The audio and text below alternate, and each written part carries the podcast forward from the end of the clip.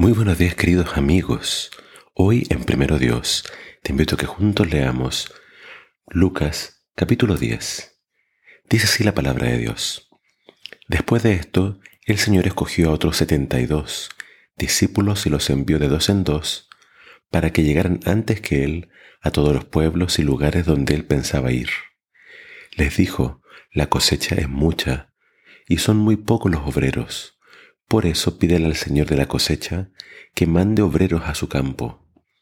Vayan ustedes, pero fíjense que los envío como corderos en medio de lobos. No lleven dinero, ni bolsa, ni zapatos, ni se detengan a saludar a nadie por el camino.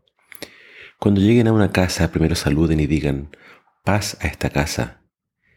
Si hay allí alguien digno de paz, la recibirá, pero si no, la bendición no se cumplirá. Quédense en la misma casa, coman y beban lo que allí les den, porque el trabajador tiene derecho a su salario. No anden de casa en casa. Cuando lleguen a un pueblo y los reciban bien, coman lo que les sirvan. Sanen a los enfermos y díganles, el reino de Dios ya está cerca de ustedes. Pero cuando lleguen a un pueblo y no los reciban bien, salgan a las plazas y digan, hasta el polvo de este pueblo que se nos ha pegado los pies, los sacudimos en protesta contra ustedes. Pero les aseguro que el reino de Dios ya está cerca. Ciertamente en aquel día el castigo de este pueblo será peor que el castigo de Sodoma. Ay de ti Corazín, ay de ti Bethsaida, porque si los milagros que se hicieron entre ustedes se hubieran hecho en Tiro y en Sidón, hace tiempo que ya se habrían arrepentido y se habrían vestido con ropas ásperas y echado ceniza en las cabezas pero en el juicio el castigo reservado para ustedes será peor que el de Tiro y Sidón. Y tú, Capernaum, ¿piensas que serás levantada hasta el cielo? No, sino que bajarás hasta el abismo. El que los escucha a ustedes me escucha a mí. El que los rechaza a ustedes me rechaza a mí. Y el que me rechaza a mí rechaza al que me envió. Los setenta y dos discípulos regresaron contentos de la misión y dijeron, Señor, hasta los demonios nos obedecen cuando les damos órdenes en tu nombre. Él le respondió, yo vi a Satanás caer del cielo como un rayo. Sí, yo les he dado a ustedes poder para pisotear serpientes y escorpiones, para vencer todo el poder del maligno, y nada les hará daño. Sin embargo, no se alegren de que los espíritus les obedezcan, sino alégrense de que sus nombres están escritos en el cielo. Acá tenemos entonces eh, esta continuación de Lucas haciendo énfasis en estos siervos de Jesús que salen a predicar. Primero, él escogió a los doce, pero acá se nos habla de un grupo mayor, 72 discípulos que son enviados a predicar.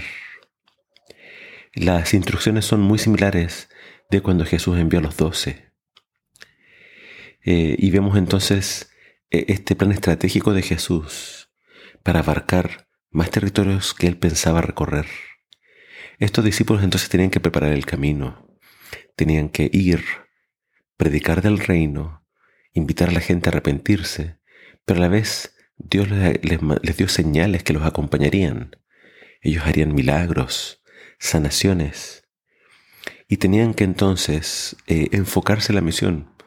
Vemos que Jesús les dice, no se distraigan saludando, eh, no pierdan tiempo. Y cada vez que estén en un lugar, quédense en un solo lugar, en una sola casa. Y siempre saluden con el saludo de la paz, shalom. Y si la persona es digna, la bendición va a recibirse. Pero si la persona no es digna, no va a recibir esa bendición. Dice que estos discípulos después volvieron felices de que ellos entonces habían cumplido la misión y estaban felices de ver que incluso hasta los demonios se les sujetaban. Pero ¿qué les dice Jesús? Jesús les dice, no se alegren de que los demonios se les sujeten, sino más bien alégrense de que sus nombres están escritos en el libro de la vida. Y hay algo más que dice Jesús. Yo vi a Satanás caer del cielo como un rayo.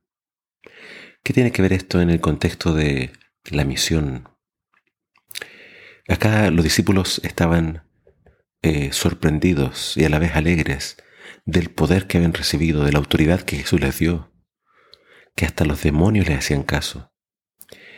Y Jesús les dice, bueno, todo esto comenzó en el cielo, cuando Satanás fue expulsado del cielo.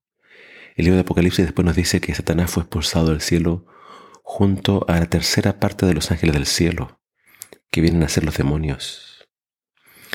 Entonces, dos cosas. Uno, esta guerra contra el mal es una guerra contra el enemigo, pero Jesús le asegura a sus discípulos la victoria. Dice, nada les hará daño a ustedes. Pero en segundo lugar, el orgullo por eh, tener este, este, poder o esta autoridad podía ser peligrosa para ellos. Por eso Jesús le dice, no se alegren por eso, alegrense de que sus nombres están escritos en el cielo. Todos aquellos que deciden servir a Jesús y entrar en su servicio, tienen que alegrarse porque, dice acá, sus nombres están escritos en el libro de la vida. Eh, la pregunta que tienes que hacerte es, ¿está mi nombre en el libro de la vida? ¿Estoy involucrado activamente en el servicio del Señor? Y si lo estoy, no debo jactarme de que eh, tengo poder sobre el enemigo, sino debo simplemente alegrarme de que Dios me concedió su gracia para yo ser salvo. Que el Señor siempre nos mantenga humildes, que el Señor siempre nos mantenga en sus caminos y sirviéndole activamente.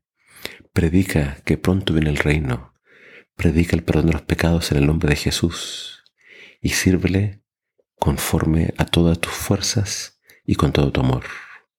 Que el Señor te bendiga.